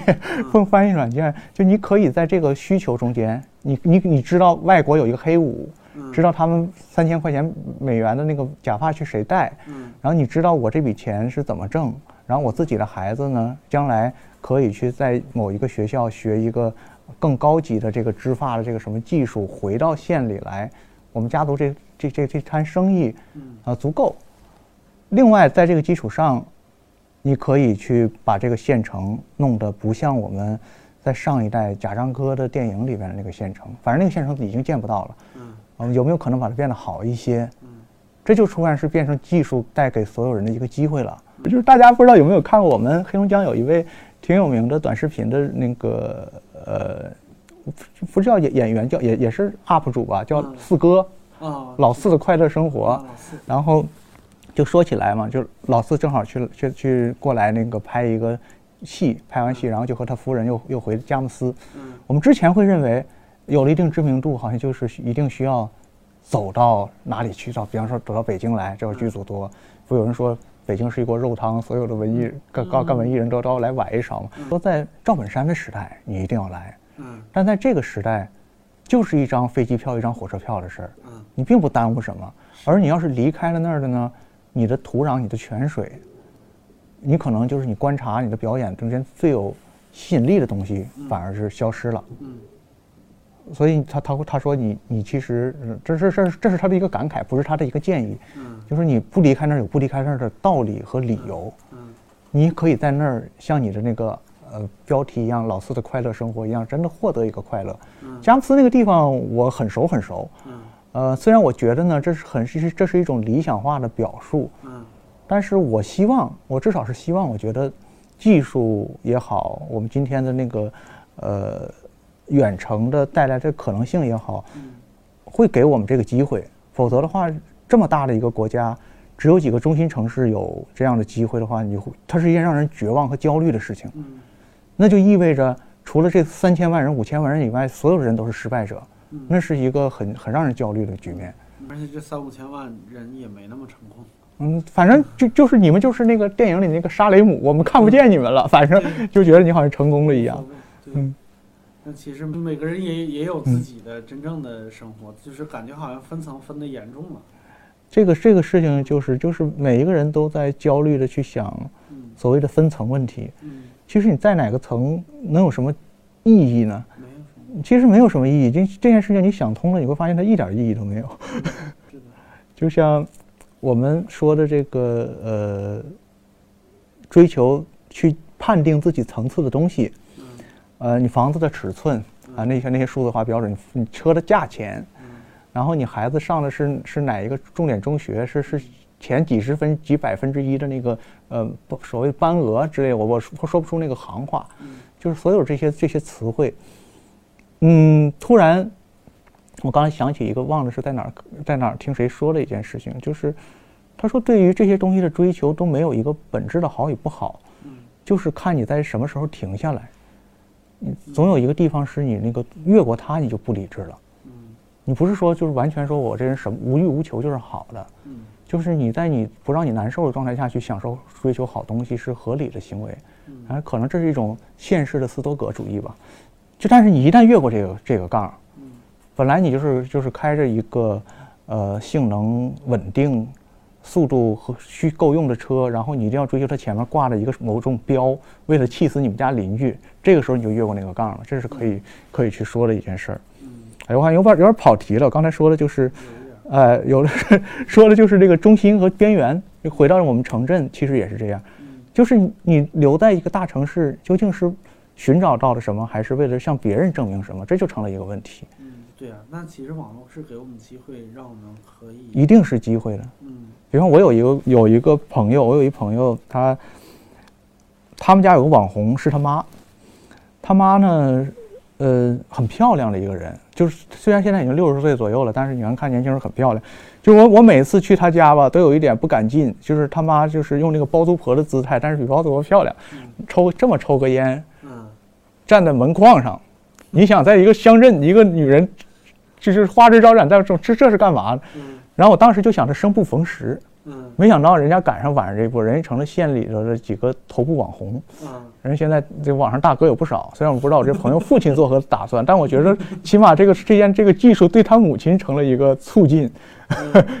这这是一个他他改变这个命运，说这个段子有一不是段子是真事儿，有有一点点呃搞笑，但是他确确实实改变了很多很多人的状境遇。就是这个一点都不奇怪嘛，我们去经常会用很正确呃很很很正确的说法去说扶贫，其实不是，他成为一个网红就是让他感感到那个找到自我的一个方式。嗯，对，就其实物质是永远是下层的那个，就是他能坚持下来做这个事情，一定是他能感受到一些什么其他东西。比如说，我前两天还在看那个一个有一点儿有一点儿是年头的视频，就是那个我不知道你知道不知道，就是故意的，就是那个我知道少林修女。嗯，对，少林修女，对，嗯，少林修女之前拍过的那个关于就是他们家换锁的那个，有二十多分钟的那个视频，现在看起来这个长度有点不尴不尬的。嗯但是我再重新看那个，他后边有一个花絮，就他在跟他妈妈对那个台本的时候，就嗯一个电话打了十几遍，啊相当于录了十几条，嗯就是不厌其烦的跟你说什么。你这个语气再软一点儿，你这个语气不能太焦虑，你这个语气不能不耐烦，不停的说。我在想，就是说，如果我在想我爸我妈，如果是在和我合作这个东西的时候，他能不能像顾意他妈妈一样那么好的配合他？嗯，他可能有个当年少女时代也有个文艺梦，对，那不是钱的事儿，对，不是钱的事对，一定是他能从这里边获得一些什么其他的一些东西，包括其实我在网络上、社交软件上能能以前所有点儿看起来不耻，或者是觉得有点儿嗯不太对的那些话，现在我也能通过这些东西来开解自己。就比如说他在批评你的时候，很有可能他要的不是批评你，而是他发出了一个求救信号，就是看看嗯。我。对啊对，或者是呃，包括像刚才咱们说的玩梗，其实还有一种玩梗的心理状态，就是要融入，要融入嗯，啊、要跟大家一样才行。其实就是我们内心和网络永远是网络，就是嗯。怎么用网络的那些人是我们自己，对。嗯，是那种感觉，嗯。就是我们这些基础需求是一以贯之的啊嗯，被人看到，要融入这些这些话，其实我们现在在网上也经常说，嗯。但它只不过就是你怎么把它叫所谓的落到具体的情境和具体的人身上，嗯。是什么样的情况，你真的感受到我真的融入了一个我想融入的群体，这个群体是真实的。嗯。首先它是真实的，它不是说我们一起凑钱去给那个神舟七号加油，它是一个真实的群体，嗯。哪怕是那个乡村相亲角给儿女相亲那个角落，嗯，咱们这一凑一起，嗯，没一对成也没事儿，完了咱们天天凑一起，这也是一个好事儿。是的，所以这个刚才说的就是这个乡村也是这样，它它的技术究竟能不能解决乡村的一个本质问题，这个不是现在任何人能够回答的。我们只能看到，就是它带来了一个，呃，我们爱说的一句话嘛，就是所谓变量嘛，就是原来我们认为完全没有办法的事情，有了一个新的契机和变量出现，我们就觉得好像有一点希望了。你看，所有的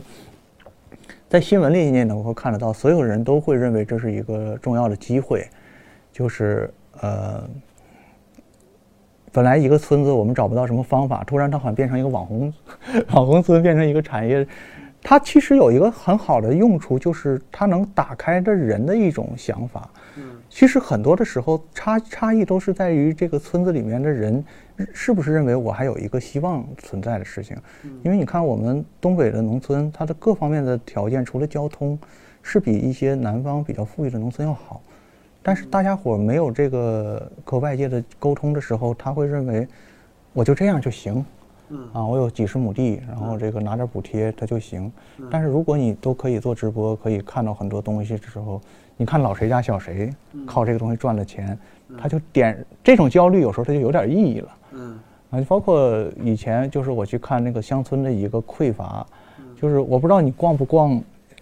县里的那个百货大楼，那里头卖的没有一样东西的牌子是你认识的，但是这个牌子你拼音冷眼一看呢，它又又都是跟一个原型一样，就质量极差。嗯，问题是价格还跟那个真它模仿的对象基本上一样。有的比真品还贵。对嗯，我现在就想，就是拼多多其实就是解决的就是这个这个东西。嗯呃，你就不能说那个那个东西是大家很多都说说说说那上面东西什么伪劣啊什么的，对这些人他他突然就有了一种搭救，嗯，就挺重要的。对，我最近身边的朋友在聊起来的时候，基本上都是在盛赞拼多多。嗯，这个盛不盛赞，其实咱们就太容易二元思维了嘛。嗯就是说它就是它的它的很多地方带来的好处也好，坏处也好，它都是它的那个他自己出于他自己做他自己该做的事情，嗯然后只不过是你怎么使用它。嗯嗯，它拼多多上一样也有骗人的，一样有真正的好东西嗯，啊，你怎么使用它的问题。明白。嗯，有时候你看一个产品呢，能够强烈的不是不算强烈，但是你过用一段时间，你就会觉得能感觉到它背后的那个人的一种观念。嗯。他在设计这个产品的一些地方，他有些东西呢是，他可可可以做可以不做的时候，他没有做，嗯。你会觉得你很尊敬这个设计者或者说产品经理，嗯。因为他要是做了的话，也许会让很多人在很草率的情况下去做一个不好的决定。嗯但是更多的，几乎是绝大多数的产品是，它就是在引诱你做错误的、糟糕的决定，这好像就是成了一个他应该做的事情了。这个就好像是我们今天可以向技术索要的，如果我们自己把自己建设好之后，去跟他谈论的一件事情，什么是你不应该做的？我觉得这件事情是很重要的，我们也有权利去提这个，我们也可以像产品经理一样提这个产品需求。对，比方说，我拿一个 A P P app 这样的一个东西，我的就就常问他两个问题，就是你要它干嘛？你要这个东西干嘛？你要我这些信息干什么？就像一个小区一样也是，它小区它居然就要搜集所有人的面部信息。嗯嗯其实这个小区物业，各位小区物业经理，你得想一想，你要它干嘛？嗯呃，如果有你这个信息泄露出去了，引起人家离婚，上上你家去，上你那儿去调监控录像，你给是不给？嗯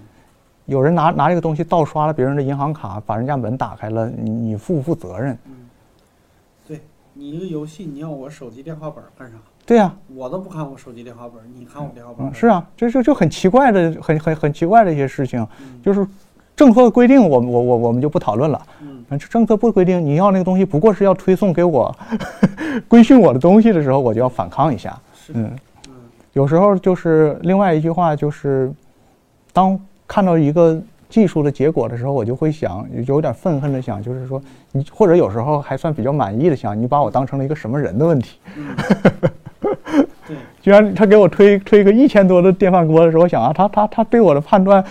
比我自己的财务状状况乐观，我还觉得呃有有被高高看一眼的感受。是是，就是我是看了一条新闻，是讲国外的一个手机，嗯讲它的一个功能，嗯就这个手机呢，就是你离它到一个角度的时候，它就会自动的唤醒，然后就是它就开机了。嗯它判断的标准是什么呢？判断的标准就是通过它光感什么的，嗯看你的眼睛是不是在看它。嗯只要你眼睛盯这个手机，手机自动就亮了嗯啊，就像一条热情的狗一样，就是奔奔赴你来而来，双向奔赴。嗯，双向奔赴。然后后来对这个新闻的解读是一个，也这是一个外国报道嘛，他对新闻外国人对这方面他比较警惕，因为我们我觉得这个和我们的那个不同的那个文化属性有关。这个是我们就是之前在那嗯个节目里边的时候，一个编剧就是嗯讲过类似的事情，就是他的那个手机是我们现在就是市面上已能买到的那种，就他那个摄像头是藏在手机里的，嗯就是你要拍照的时候，它会滋自己升起来，啊看起来科技感很强。他写一个小品的素材源头就在于他有一天晚上自己在用电脑的时候，他那个镜头升起来看了他一眼，又回去了。啊，你感觉他活了，哦，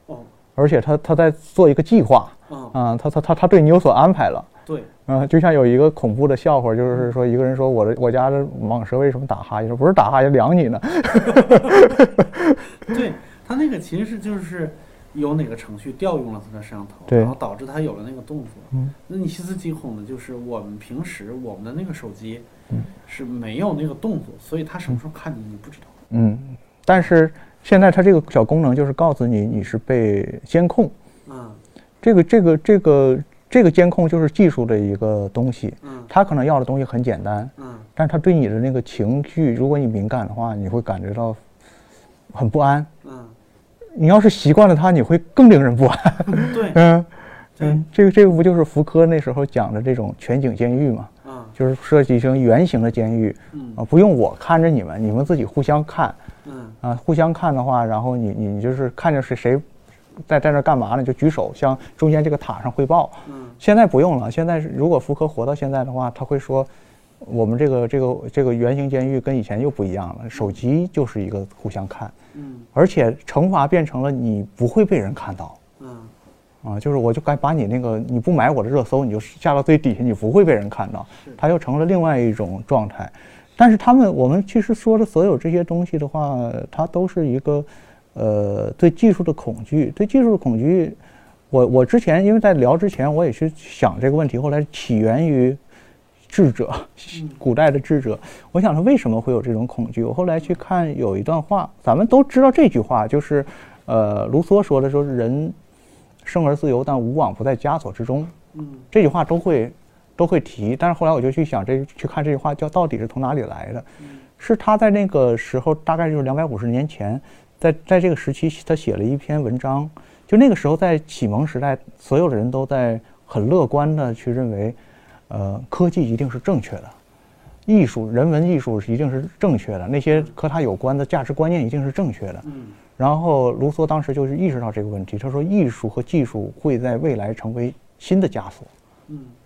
会成为它数字化的技术会成为剥削人的工具。然后他这个人直观感受是非常好的。嗯再一个还坐着马坐在马车上的人，他会他会想这么对他来讲没有意义的事儿。嗯但是在在那之后就成了他们的一个隐忧，你会发现他们对这方面的警惕就很很强。但我们中国人和他们的进程不一样，所以我们看半夜这个东西吱升起来又收收回去吧。你那个朋友那位编剧他是比较敏感，那一个老年人的话，他会觉得这东西挺高级。就是我第一次看到，就是在我自主操作下，那个镜头升起来，我是觉得它很高。他自己升起来那一下，就是嗯嗯，我会打。谁让你升起来了？你哪个单位你就升起来了？是谁在看我？我会猜。对啊，尤其他还连着网。啊，那尤其我们今天的很多人的那个托大，就是因为你不知道黑客技术是什么样的。嗯就是任何一个，我发现就是我们公司的那个程序员同事，大部分人都会把他的那个手机不是那个电脑上的那那那。那个那个给糊上啊。然后有人说说这一定是有故事的，不一定，他是个懂技术的人就会糊上。嗯对，这他就是那个啥，我们我从小的时候就知道，就是那个笔记本上那个要糊上，因为我我我我有的时候就是不知道为啥，就是那个镜头，小时候那个摄像头旁边得有个小红灯，这小红灯是干啥的？我现在觉得这个小红灯是他妈一个道德标准。哎，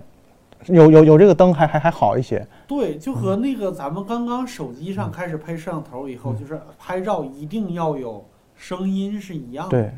他是在告诉你我在工作，否则的话这事儿太可怕了。加这件事情的人，你就会觉得他是一个对人有关照的人，对那个、嗯对别人的权利也好，自我他他他在乎的人。对，然后他摄像头挪到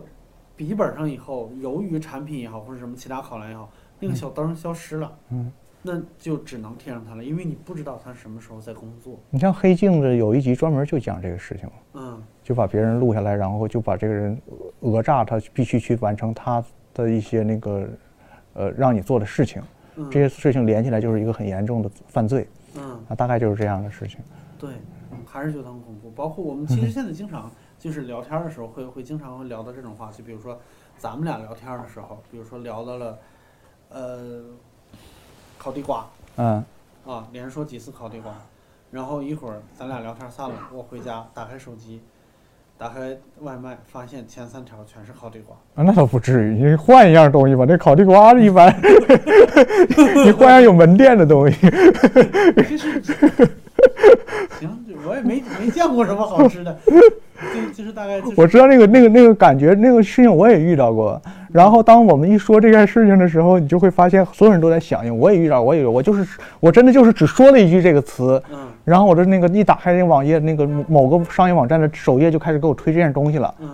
啊，这都是大家伙会去说的事情，就是所谓的这个呃搜集啊这些东西，是一个今天逐渐逐渐的，尤其被说像我们说生于网络的这一代人介意的事情，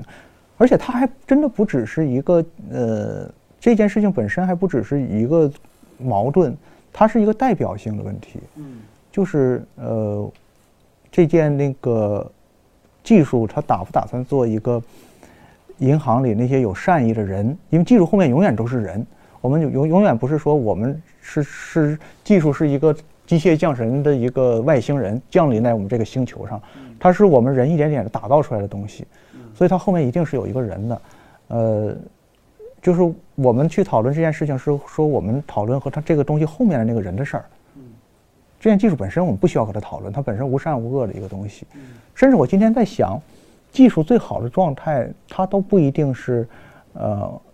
完全的唯利是图，或者是完全的心怀善意的去控制你，呃，玩的三个小时就把机给你关了那种，他会认为他很善良，因为你对善良一无所知。嗯。你别看你是搞这行的，你不见得你就懂善良，你不见得懂得我要什么。啊。也许我就是一个那个，除了这个就没有其他生活可能的人了，我就想多玩一会儿，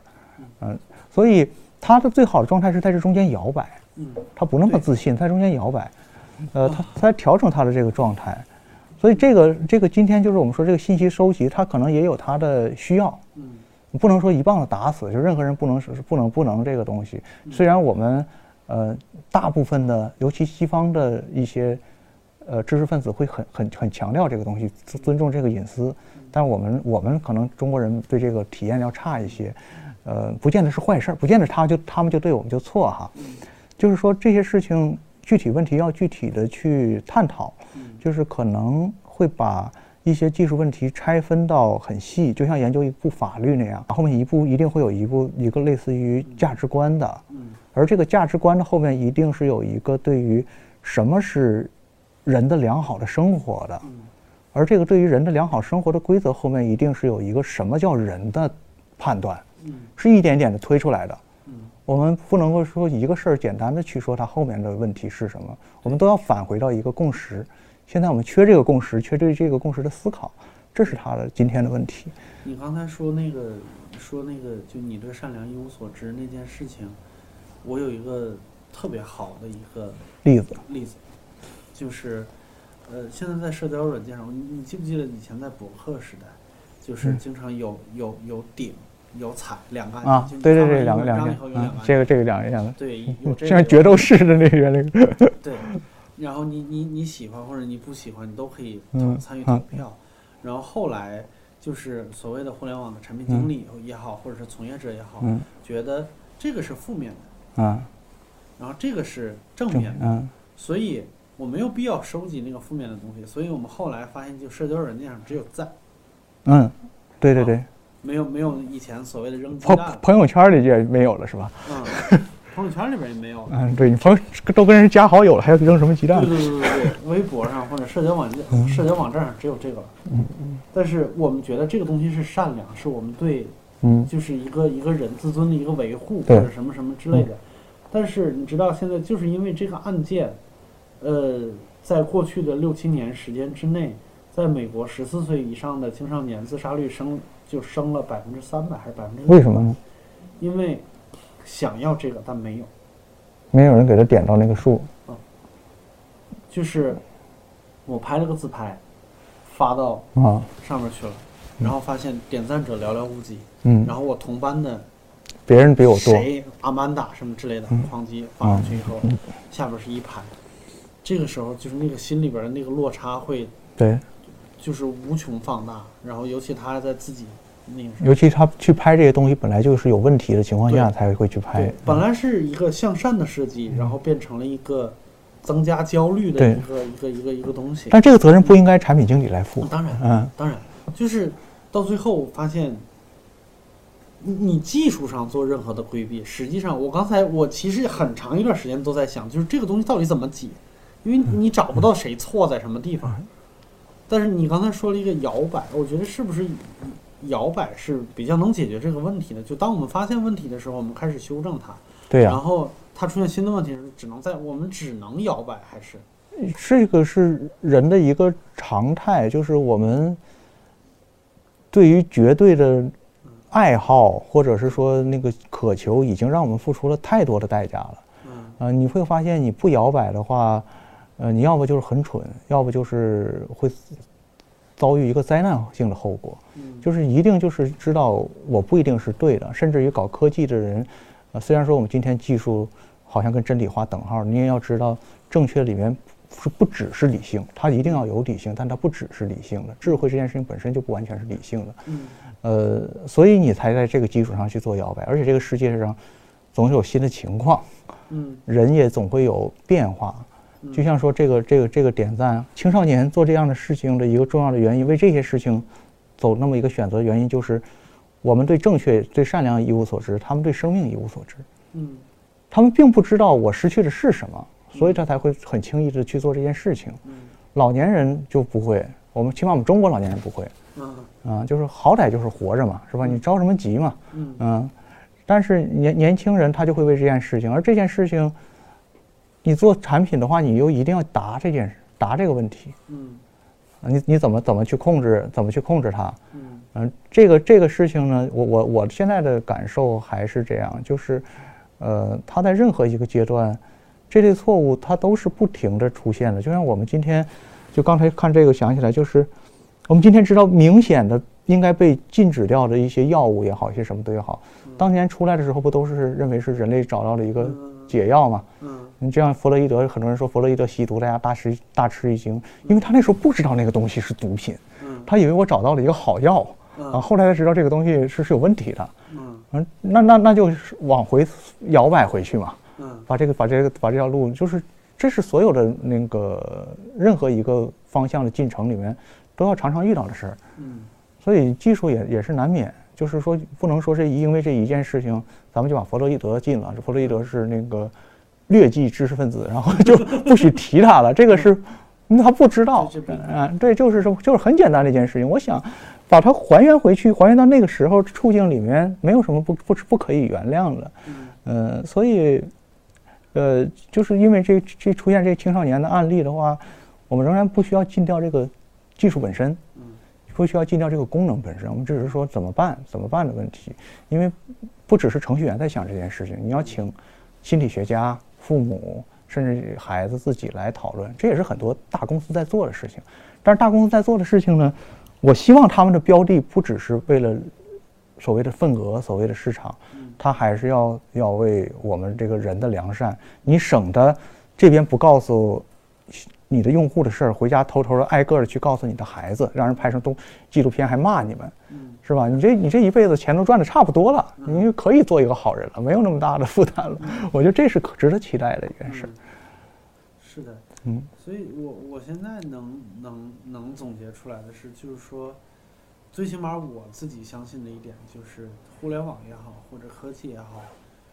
就他的善良，无非就是折射出来的人的善良；对他的恶，无非也就是折射出来的人的恶。而且我觉得最好的一个品质是谨慎。嗯呃，一个是我们那个共识对于人给予一个人保留自我空间，嗯呃，真正促进人之间值那些值得维护的共识和理想。嗯另外一个就是对自我的怀疑，嗯你有怀疑之后，你就可以去嗯寻求更多的嗯看问题的角度，嗯呃，体现在我们看到的这个技术的结果里面。嗯你不能完全那么自信。嗯比方说，就是我我可能对元宇宙的理解不准，嗯，但是我看到大家伙推给我这个元宇宙说这什么科技堆栈呢什么的，反正一堆大词儿，嗯然后我逐渐逐渐给它一点点儿翻译，嗯翻译出来呢，我这个结果，但是我说只我我看到的可能是误解，嗯它只有一个维度，就是技术发展的这个维度。嗯我说那，呃，宗教会怎么看？从我们说政治的视角会去怎么看待这个问题？嗯从我们对待那个艺术的视角，就是你不能说你你一家独大，你们这个语言体系就把未来给规定了。嗯呃，虽然说现在确实我们生活在一个技术时代，但是我们不能只用这一种维度，它就会很危险。嗯我不是说对人有反感，而是说这样的话会很很危险。嗯呃，它又是成了一个新的茧，就只是由这个数字技术呃织成的茧，它会有问题。就像呃，他说的这个这个东西呢，就是有一点，他他这种自信就有点像什么呢？有点像中世纪的宗教。嗯在中世纪，唯一不出现的词就是宗教，因为他就生活在宗教里，嗯他不需要谈这件事儿，无往不在其中，无往不在那个基督教信仰中间。我们当我们谈宗教的时候，宗教就退场了，才会去谈。就像今天我们去，当我们认为我们无往不在这个技术的点里的时候，别的东西就被排除在外了。这这件事情会是让人感到，呃，看得远一点的话，会感到很焦虑，因为我们有一个习惯性的错误，就是我们生活在人类最进步的一个时代。嗯我们是整个历史上十几万年以来最重要的一代人。嗯，你会发现，只要有历史的话，每一代人都在重复这句话嗯。对，是的，啊，每一代人都觉得这个，呃，第一未来是美好的，第二就是我们现在是迄今为止最伟大的。对嗯、这个都不一定。对，当然。你现在说起来，就是像你刚才说的，就是第一波凑到一块儿吃饭或者是专注的人，比我们这一代重要多了。好像是，好像是，嗯、当然，当然我，我我们学会了用用用用用这个发微信，用几几个符号就打仗，也也算是也算是一种进步。但是嗯，很究竟哪一个更有价值，我们回答不了，我们解答不了，一定有一个要要有一个很远的回看的视角。嗯，嗯，我们只是我们唯一能做的就是不犯那个致命的错误，是的，不犯那个你犯了就我们就回不退不回去的错误就好了。嗯其实让人活着可能都是这样，人活着我们可以因为使用手机犯各种各样的错误，像你只不过丢了六十块钱而已。嗯那老老人家就算是那一笔被骗，他可能还能生活得下去。嗯你可别犯那个让你再活不下去的错误。嗯这也是我们对未来的一个交代啊，就是也可以请所有的做这行的人去想，就是我们怎么去回避那个最终的错误，嗯那个错误是什么？因为我听一些讲军事的人，他去讲，他说在军事方面的 AI 会会有那种不可回避的错误。大家全世界的军事研究科学家都在想这个问题，但是想不通，因为没有一个机制让你坐下来规定我们不发展哪个东西，嗯所以还在盲目的就是黑暗森林，嗯，谁也不告诉对方我怎么样了。对，那我们民用技术，你的那个那个东西是什么？我这个是我感兴趣的，也是我的一个大问题。啊，比如说无人驾驶，现在要解决的其实是一些哲学问题，对呀他其他技术上已经完全没问题了。对呀、嗯，要解决的是哲学问题，就是哲嗯哲学家他他他实际上就是帮助让你的这个思考变得有摩擦力一些。嗯他也不会给你答案，但是他他就会让你认为理所当然的东西不是那么理所当然。嗯嗯，对，就是，我觉得我觉得那个啥，我可以就是包括咱们刚才说的那个那个技术和人的关系，我还有一个你你当笑话听啊，嗯。就是我们最一开始说的那个反诈银行，就是一个老头儿在，嗯。我再重复一遍，一个老头儿在那个大厅里边儿，所有人都用一个魔法的方式对抗他，让他不要汇钱。我们当时在写这个本子的时候，我多说了一句，我说第二集会不会这个老头儿没事儿了，这些人组成了一个团伙，然后去其他地方再找一个老头儿。去阻止他成了一个行侠仗义的团伙吗？不是，我是就感觉他们如果，他们可能在这一部作品里边是一个随机的，嗯然后自发的一个善良的一个举动，嗯但是他当他们发现他们掌握了这样的技术以后，嗯他们会不会换一个地方找一个老头儿从他那儿去拿蛇？而且，嗯如果这次成功了，下一次成功的概率也挺大。嗯所以我觉得这就是人和技术的关系。这是一个很有摩擦感的问题。嗯，但是如果能让你搬上舞台就好，这有一点黑色幽默。对，但其实也是这样，我们对我们自己也不要那么，不要那么自信，嗯，对吧？我就不会做出那样的事情来，嗯可能就是为了刷一下存在感，我也可能去做这样的事情。嗯所以呢，今天的话其实成了一个和解，就是我们也好，技术也好，我们不要相信自我，技术不要相信技术，嗯，嗯、咱们互相比量着去看，成了这样的一个后一个一个结论。是的，是的，就最终还是看人自己吧。对呀、把握好你自己吧，不要把那个犯那个最致命的错误。嗯，嗯，活这么大了，应该大概能知道什么是致命的错误。是的，是的。我记得小的时候看《X 档案》，里边有一集神乎其神，就是所有的动物园里边所有动物都消失了，追到最后发现那个就是动物都动物都是被外星人救走的，啊，就是你们这个世界完蛋了，为什么我们不是动物吗？为什么不救我们？就是因为你们才完蛋的嘛。啊，但是就所有东西都没有明说，能不能找找人送个礼，找外星人 把我把我扔去？所有所所有的事情都没有明说，就是飞碟，也没有外星人出现，然后把外星人抓走。最后一个猩猩被抓走的时候，跟那个 Morgan 嗯。探员留了一个手语，就啊。他可能学过手语啊。或者是什么什么之类的啊。啊，留了一个手语，然后后来他们翻译那个手语叫，嗯，我不知道我忘了怎么做的但是翻译出来叫人救人，就你们自己救自己吧，我们走了。嗯那行，咱们自己救 自己吧。对，其实嗯，就是艺术品是艺呃艺艺术作品是艺术作品，但是返回来，其实觉得艺术作品对给给给给当下时代也好，或者是给每一个时代的思考，基本上都是这样。就最终最终用我们老家话说叫